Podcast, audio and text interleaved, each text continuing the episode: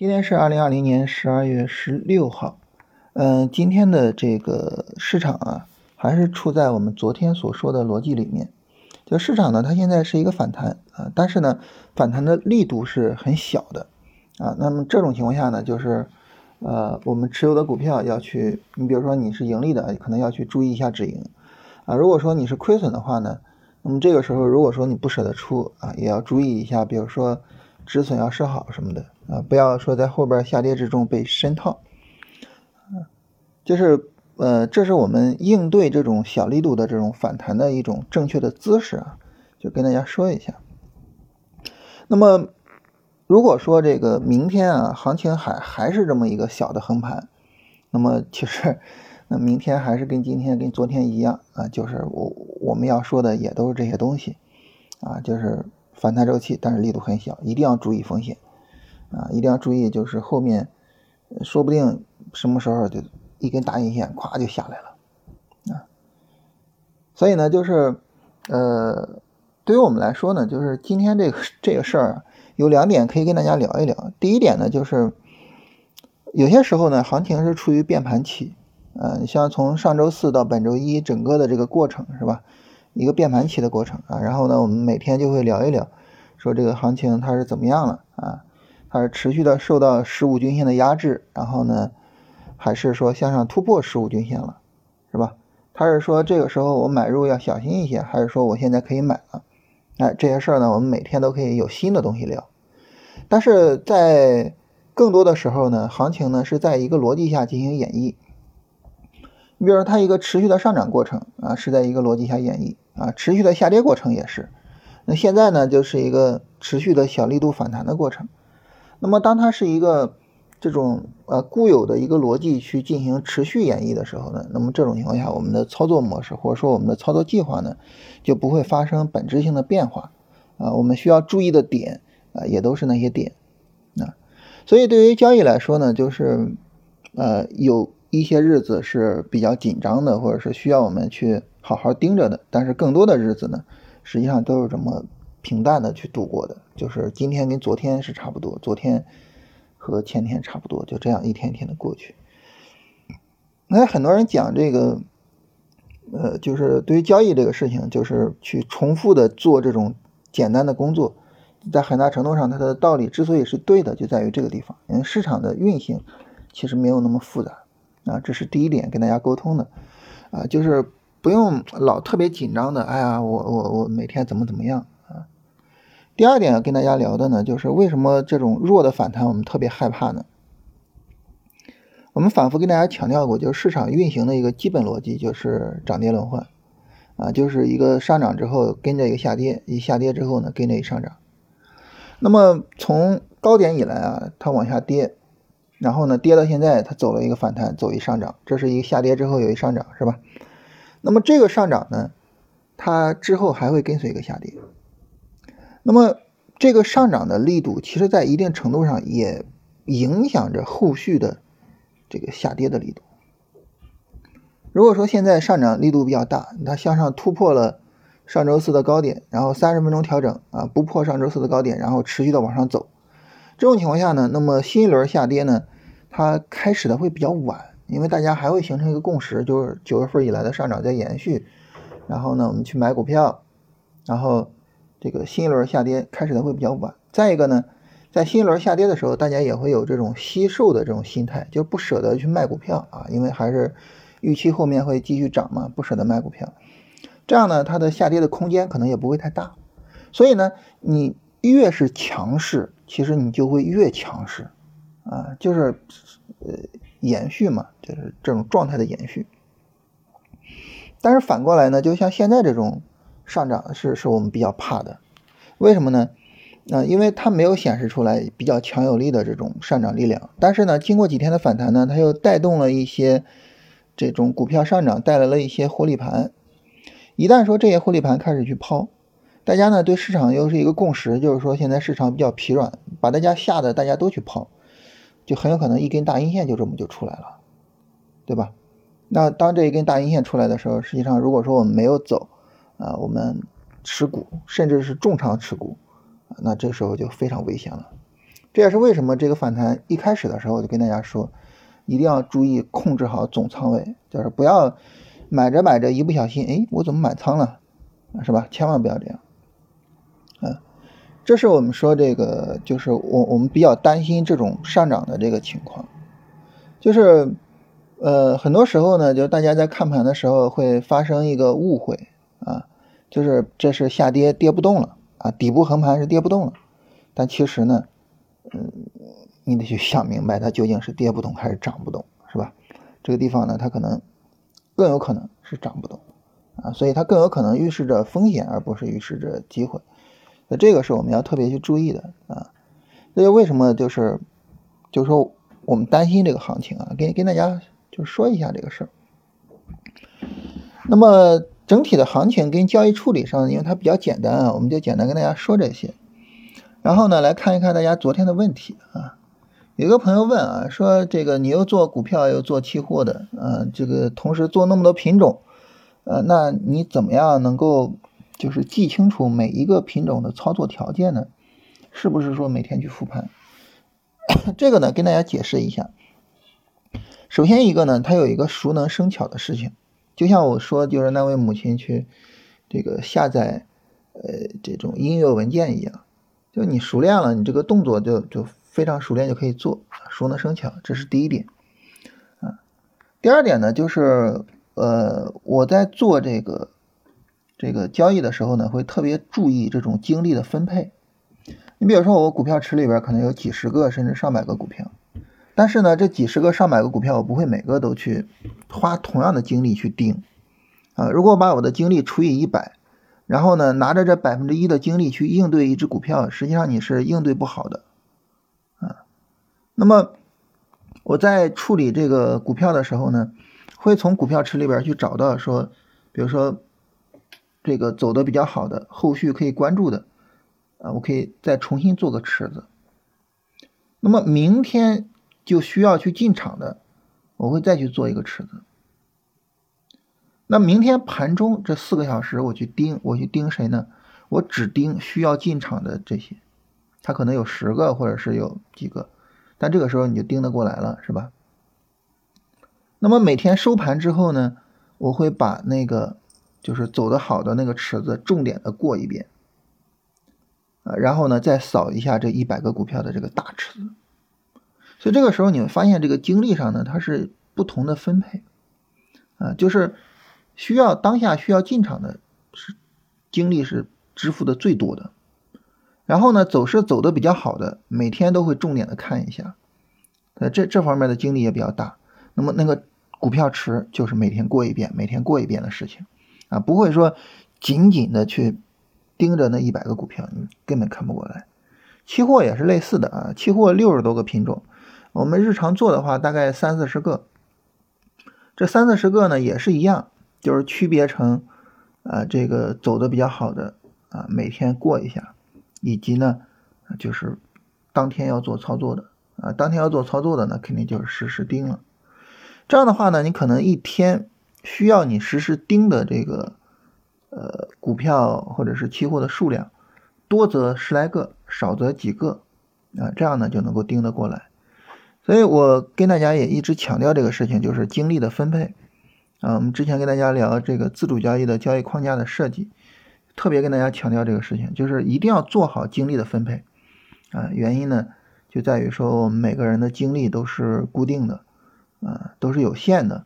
啊，你如果说泛泛的去看，实际上呢抓不住重点，啊，很容易就是交易处理不好。呃，有一本书叫《精力管理》，呃，也是聊这个话题的，但是那本书我个人觉得一般吧。大家有兴趣可以看一下，就是以往人们聊呢比较喜欢聊时间管理，但是在那本书里边作者就觉得呢，其实时间的分配并不是最重要的，最重要的是你的精力的分配啊。你比如说你可能这一天呢花了两个小时去看了一部电影，但是他并没有去花费你太多的精力啊，所以你可能还会有充分的精力去做其他的事情，对吧？呃，甚至于看电影的那两个小时对于你来说是一个精力恢复的过程，所以这种情况下呢，看电影这个事儿呢。表面上看，它浪费了你的时间，但是实际上呢，它可能让你工作起来更有精力，更有可能把事情做好。所以精力和时间是两个概念。我们重要的并不是怎么样去分配我们的时间，而是怎么样去分配我们的精力。很有意思的一个观点啊，大家有兴趣可以去看一下。啊，有朋友问说，这个能不能讲一下低级别走势的这种东西？低级别走势它主要是帮助我们去观察市场运行的细节，并且因此呢，呃，帮助我们去做一些进出场的动作。因为进出场它需要你去呃看这些细节啊，你其他的对趋势判断对什么的这个它不需要啊，主要就是进出场啊。那么。对应的周期我我没太理解啊，一般情况来说，我比较习惯使用的就是日线三十分钟、五分钟这样的周期啊，十五分钟还有六十分钟，我一般看的少，没怎么看过。有朋友问说这个说为什么是上周四？其实这个为什么是上周四呢？它是这样，就是你你看日线其实很清楚是吧？我昨天也说了，从三四六五以来。两根阴线，一根阳线，然后三根阴线，一根阳线，然后一根阴线，市场见底。所以最后的这个转折呢，就是一根阳线，也就是上周四的阳线，和一根阴线，也就是上周五的阴线。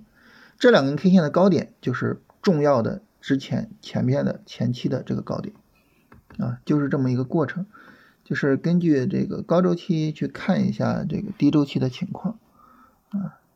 就是有有些时候你老看低周期啊，低周期它可能不够稳定，嗯，通过高周期去看低周期的情况呢，它可能更加稳定一点啊，所以呢，我就这么去跟大家去去说了一下。但是如果说你这个，比如说你说为什么不使用这个十二月十四号的这个高点啊？它为什么不使用呢？啊，因为因为这个高点的级别可能不够，或者是它在高级别上并没有一个非常。重要的一个显示啊，那么这种情况下呢就没有去用它。这个事儿呢，实际上它并不是一个重点。为什么不是重点呢？说白了，这个高点的突破它需要是放量的，然后大力度的向上突破啊，只有这样我才放心。因为我的股票在底部已经买了，我并不是说向上突破买股票，是吧？我我是根据你向上突破的力度来判断我我怎么去出股票。如果你力度大，我就拿一拿；如果你力度小，我就出的快一些。所以这种情况下呢，我有从容的时间去判断你的突破是不是强有力的。你比如说啊，昨天的时候呢，市场就向上突破了十二月十四号的高点，是吧？但是突破马上就回来了。今天呢又向上突破了，但还是一样，突破就马上回来了。你说这种呢，它也突破了，但是突破了有啥用呢？没有啥用，是吧？那没有啥用，那么我就还是维持上涨力度小这个判断。所以啊，你选择。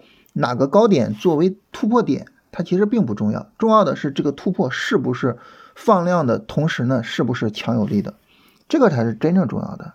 它不是说过去一个点就算过去了，是吧？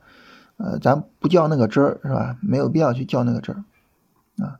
所以在讨论我无论是讨论行情的时候啊，还是这个做交易方法的时候，我一般不会就是搞得太精准啊，因为市场它本身就不是一个精准的存在。然后有一位这个老观众啊问我，四年前啊，四年前我在优酷，呃讲过一套交易方法，叫绝佳机会绝佳进场，呃，那么这个方法还有相关的理念，现在是不是还在使用啊？这个呢，现在还是在使用的，啊，现在还是在使用的。其实就是我的交易理念、交易方法，我从二零一零年前后吧，大概形成了一套，呃，围绕着道氏理论啊，形成了一套交易方法。那么到现在一直没有什么太大的变化。有朋友问说，突破在盘中怎么去判断真突破还是假突破？这个，呃，就像我刚才说的，就是你是用于进场还是用于出场啊？如果说用于进场的话，我我不做判断啊，我把突破单挂那，它突破了我就直接进去了啊。突破的时候，就是这个时候大家就会担心啊。说那突破的时候你就直接进去了，你不害怕它是假突破吗？你不害怕什么吗？那这个时候我害怕，我害怕，但是我怎么解决呢？我能通过突破本身去解决吗？你发现突破本身没办法解决，你很难通过突破本身去判断。那我通过什么解决呢？我通过这个股票的质地怎么样？这个股票有没有强有力的驱动逻辑？啊，市场的环境是什么样的，它的行业是什么样的，它的整体的回调的力度什么样的，我通过这些背景判断来判断这个机会的价值。只有当我判断这个机会是毫无疑问的值得我去冒险的机会的时候，我才会去挂突破单。而这个时候呢，那么假突破的风险，那好，那这是我愿意去承受的风险。我已经明确了，这个机会是我必须要去冒险的一次机会。那这个时候我怕什么呢？对吧？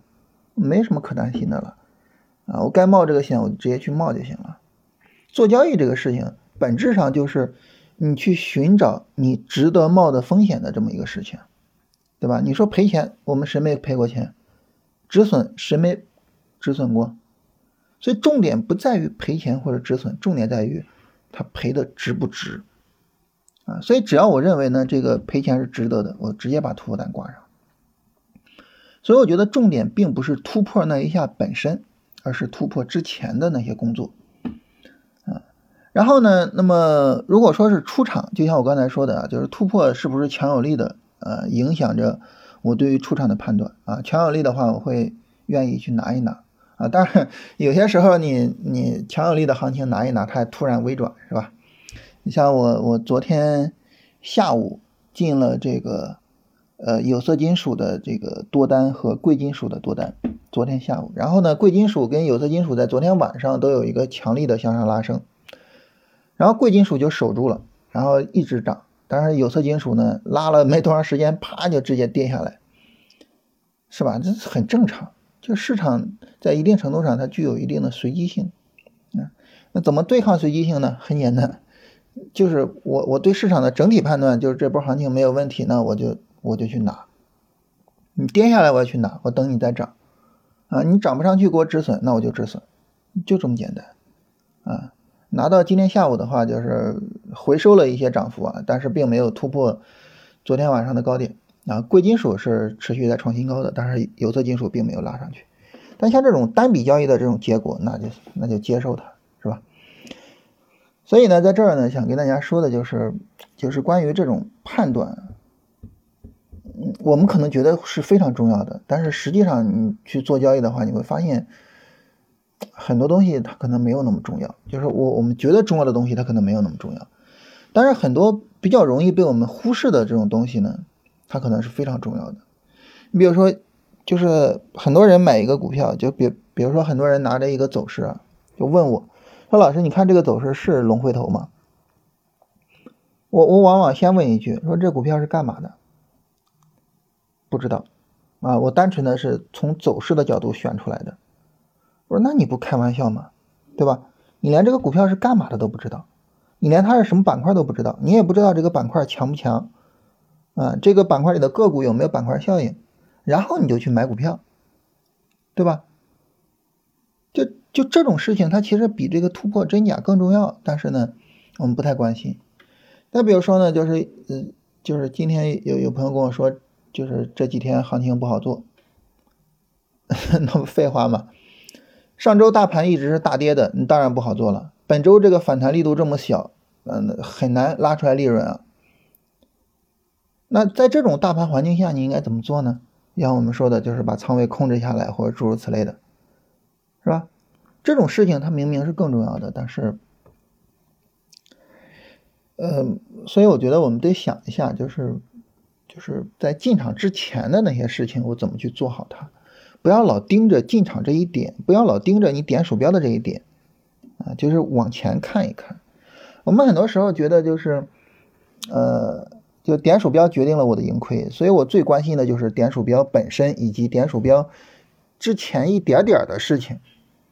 啊，就好比什么呢？我们觉得这个高考对一个孩子影响很大，所以我们特别去关心高考。但其实重要的不是高考，重要的是，你比如说他小时候的这个状态，他在小学的时候有没有形成良好的学习习惯？嗯，他对学习的态度是什么样的？就这些问题明明更重要。是吧？所以啊，不不不不多跟大家废话了 啊，因为我看到最后有人说这个啰里吧嗦啊。有朋友问说龙回头战法能不能用于 ETF 啊？这个就在我们这个专辑里边啊，大家回头找，我专门跟大家讲过行业 ETF 和指数 ETF 啊，这个是肯定可以用的。那么 ETF 回调多少算龙回头？龙回头的意思啊，就是一个强有力的拉升，然后呢，一个比较弱的、比较小的回调，它不是回调多了才好啊，它是回调越小越好。呃，所以呢，这个对 ETF 呢，实际上我们考虑的是，哎，它怎么样能够，比如说它调的时间足够长，调了七八根 K 线，但是呢，它调的幅度很小，不到百分之十，甚至甚至不到百分之五，那这个时候是好的走势，调的越小越好。